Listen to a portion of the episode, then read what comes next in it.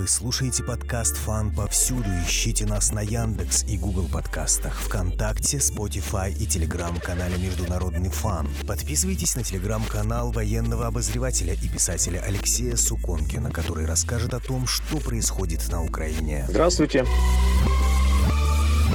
после первых дней, когда, как это сейчас стало ясно, была, наверное, у командования мысль о том, что ВСУ и националисты будут э, ну, сдаваться сразу, без особого сопротивления. Сейчас э, эти розовые очки сняты, идет сухопутная уставная такая операция по подавлению сопротивления. Войска продвигаются. Ключевые города, такие как Харьков, Мариуполь, Киев, завершено практически их блокирование, но за исключением Киева, где группировка, наступающая по левобережной стороне Днепра, только вот в эти дни должна вплотную приблизиться к Киеву. Со вчерашнего дня началось применение фронтовой авиации, что коренным образом меняет расклад сил.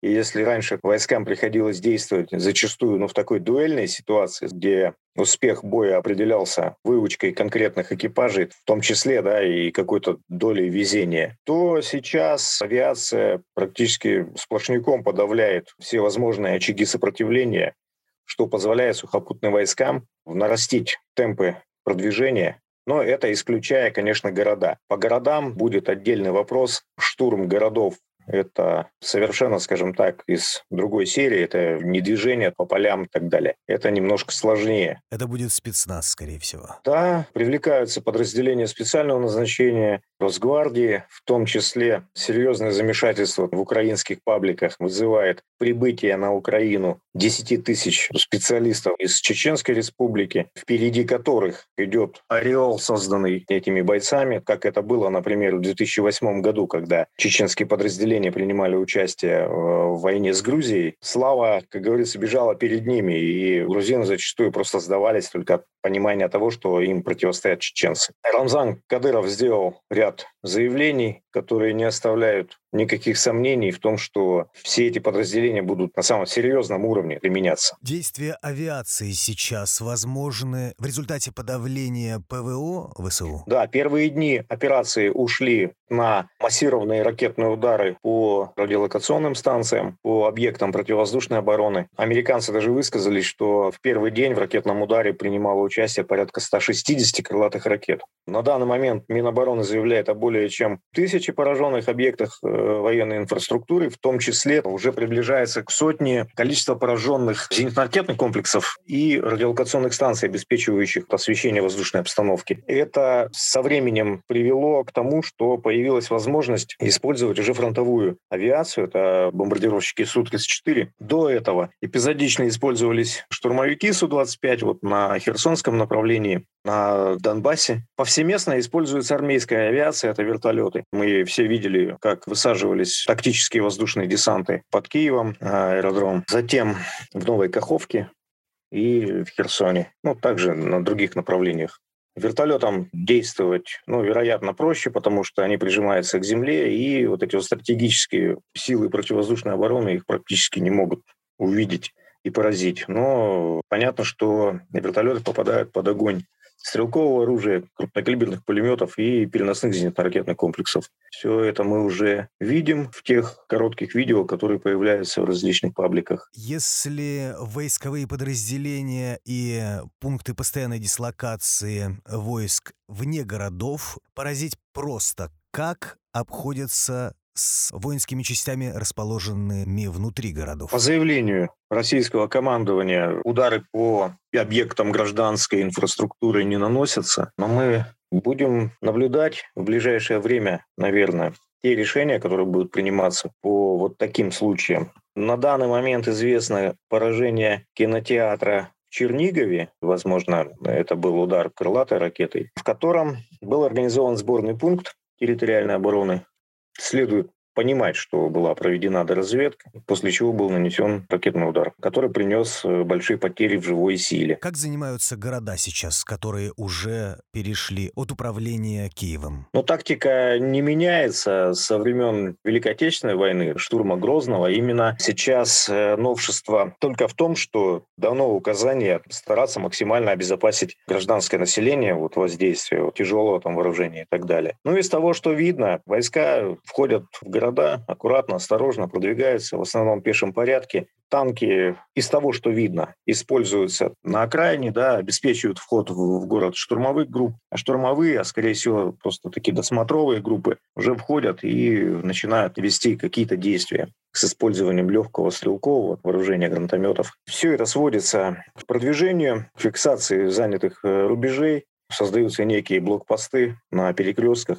на выгодных рубежах, организуется дальнейшее продвижение. Что будет э, в политическом смысле? Ну, наверное, здесь можно поразмыслить. Есть э, мнение, что, скорее всего, и в первое время, а может и в последующее, управление городами будет предложено тем же людям, которые, ну, и сейчас там находятся в управлении. Ну, если они, конечно, не запятнали там себя какими-то определенными действиями. Но в любом случае перед армией стоит еще и вот эта задача сохранения инфраструктуры городской, чтобы не было гуманитарной катастрофы. Какие еще особенности у этих действий, в отличие от конфликтов прежних времен? Не знаю, не хочется сравнивать с э, войной в Чечне, но, например, с американскими спецоперациями. Ну, если мы берем, например, операцию «Буря в пустыне», которую американцы проводили в Ираке, можно сразу делать различия. Да? Они там шли на пролом, уничтожая все перед собой, исходя там из своих принципов, да, не считая ни противника, ни населения Ирака, не считая их за людей, уничтожали все подряд. Мы все знаем, какие там огромные были потери у мирного населения. Но вот э, сейчас, наверное, в истории человечества, ну, на данном этапе вот такая вот гуманная, которая нацелена, как э, сказал наш президент, на денацификацию и демилитаризацию Украины. И она имеет конкретные цели, то есть снижение военного потенциала, ну и уничтожение, обнуление военного потенциала Украины до степени в последующем создать из этой страны ну, некое нейтральное образование. Ну и понятно, что войска взыскивают с националистов за все те беды, которые они приносили населению Донбасса 8 лет, прошедшие с 2014 года после кровавых событий на Майдане. По крайней мере, главное отличие это именно в том, что войска не стремятся идти по выжженной пустыне. Где-то, наверное, даже ценой своих жизней и здоровья войска стараются придерживаться вот этого направления, которое было задано верховным главнокомандующим России.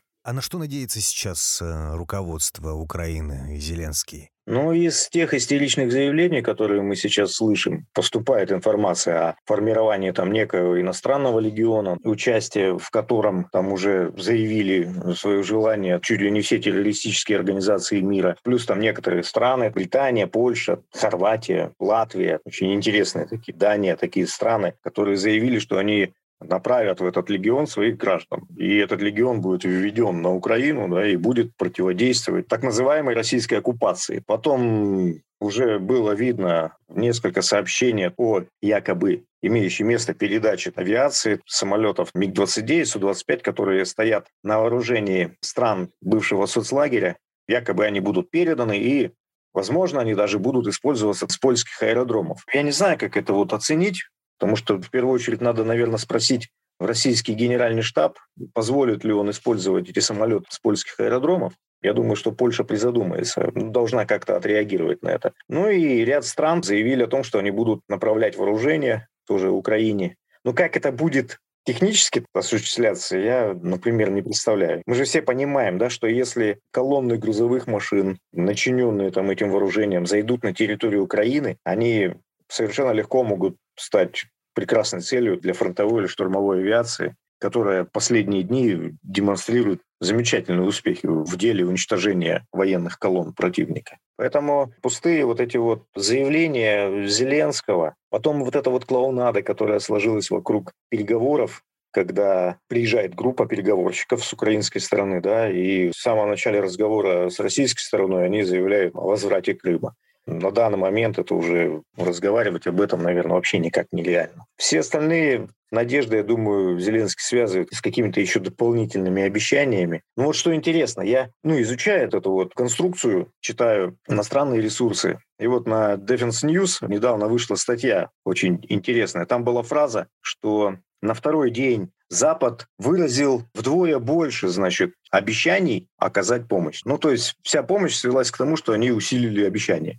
Вот это было очень интересно, конечно, почитать. То есть он сейчас э, разочарован и несколько деморализован отсутствием поддержки, но почему же он не хочет сложить оружие? Вероятно, речь идет о том, что рядом с ним находятся люди, которым ну, совершенно уже там нечего терять, которые в свое время запятнали себя кровью Майдана там и Одессы, и, конечно же, Донбасса. Эти люди с ним рядом, эти люди не позволят ему, ну, просто физически не позволят ему принимать какие-то другие решения, спасая свои шкуры жизнями сотен, может быть, тысяч солдат ВСУ, ну и своих же националистов. Скорее всего, подвержен он мнению этих людей, которые диктуют ему свою волю, основанную на страхе. А на какие еще ресурсы вы опираетесь в своем анализе? В первую очередь, конечно же, мы пользуемся официальными да, сообщениями Министерства обороны. Потом у нас же СМИ развивается в сторону более оперативных средств, типа пабликов различных. Собирая воедино информацию,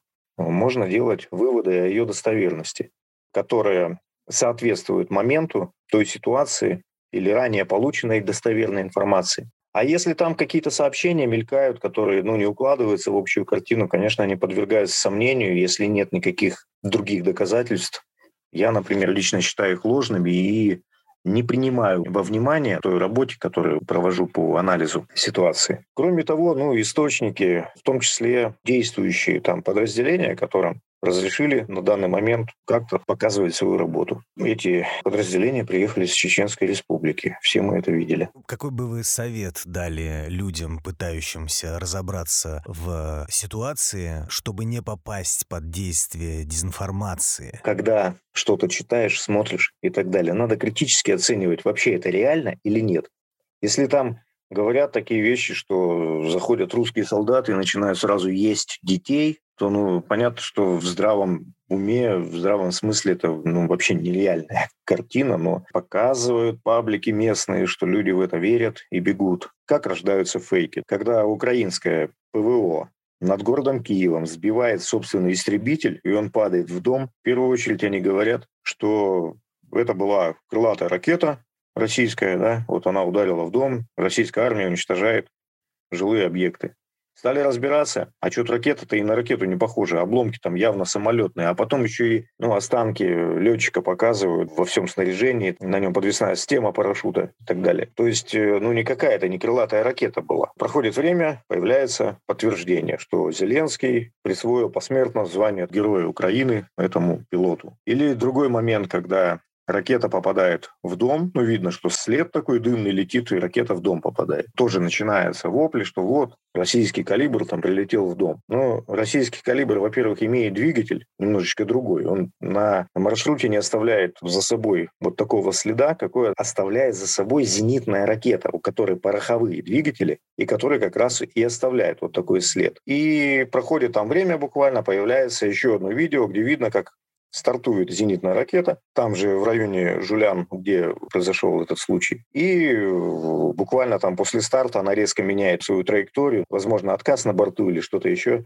и уже неуправляемая улетает в город, и в город попадает в дом. И вот подобных фактов там уже очень много накапливается. Просто надо критически относиться к тому, что видим. Опять же, прилетает э, ракета, взрывается возле здания областной администрации Харькова. Картинка, конечно, ужасная. А когда на стоп-кадр ставишь, и видно, что это за ракета. А ракета — это, ну, или от урагана, или от смерча. Они, в принципе, не намного друг от друга отличаются, но точно это не крылатая ракета, это не бомба. Google Maps открываем, видно, как эти здания расположены, и э, примерное направление полета ракеты, откуда она прилетела, тоже по ее наклону можно отследить. Получается, что летела она с западной стороны. Там на данный момент российских войск нет. А есть такой нюанс что в Харькове дислоцировалась 27-я реактивная артиллерийская бригада ВСУ, в которой на вооружении были ураганы, Вот она с 15 года обстреливала Донбасс, база у нее находилась в Харькове. Но вот сейчас можно предположить, что это был такой провокационный маневр. То есть пустили ракету, одну, причем, может, нет у них больше. Понятно, что если бы хотели нанести серьезный урон чему-то, кто-то, стреляли бы не одной ракетой. Потому что ураган – это реактивная система залповая. То есть она стреляет пачками. Там 16 ракет вылетело, и совсем все не так будет, как одна ракета. Но можно предположить, что стреляла 27-я бригада, а стреляла только потому, что на данном этапе есть понимание, что не сегодня-завтра город перейдет под контроль российских военных. И надо создать у населения такое негативное отношение к российской армии. НАТО после начала специальной операции России на Украине начала стягивать подразделения, ну, боевые подразделения, начала стягивать ближе к Украине, к границе с Белоруссией. Американцы заявили о том, что они притащат еще одну бригадную боевую группу из числа, по-моему, третьей пехотной дивизии с континентальной части США, они перевезут ее в Европу. Плюс к этому США имеют в Средиземном море авианосец, который до последних дней перед операцией запускал свои самолеты, которые практически подлетали к Украине, ну и давали понять, наверное, кому-то, что вот мы здесь, мы контролируем ситуацию. Но российский флот имеет там необходимые ударные силы, которые при необходимости смогут купировать эту угрозу. Если говорить о стратегических рубежах, то, как мы знаем, Владимир Владимирович Путин на днях отдал приказ перевести силы стратегического сдерживания на особый порядок несения службы, который предусматривает повышенную готовность для использования этих сил по своему назначению. Столтенберг, генеральный секретарь НАТО, немедленно отреагировал на это. Он заявил, что это чрезмерно, что это не вызвано угрозами, которые могут исходить в адрес России. Также примерно США ответила, и Байден, может быть, для того, чтобы снизить накал вот этой ситуации, заявил, что он не готов переводить в подобную степень боевой готовности американские соответствующие стратегические силы. То есть какое-то понимание, наверное, в ту сторону дошло. Сигнал был получен и правильно опознан.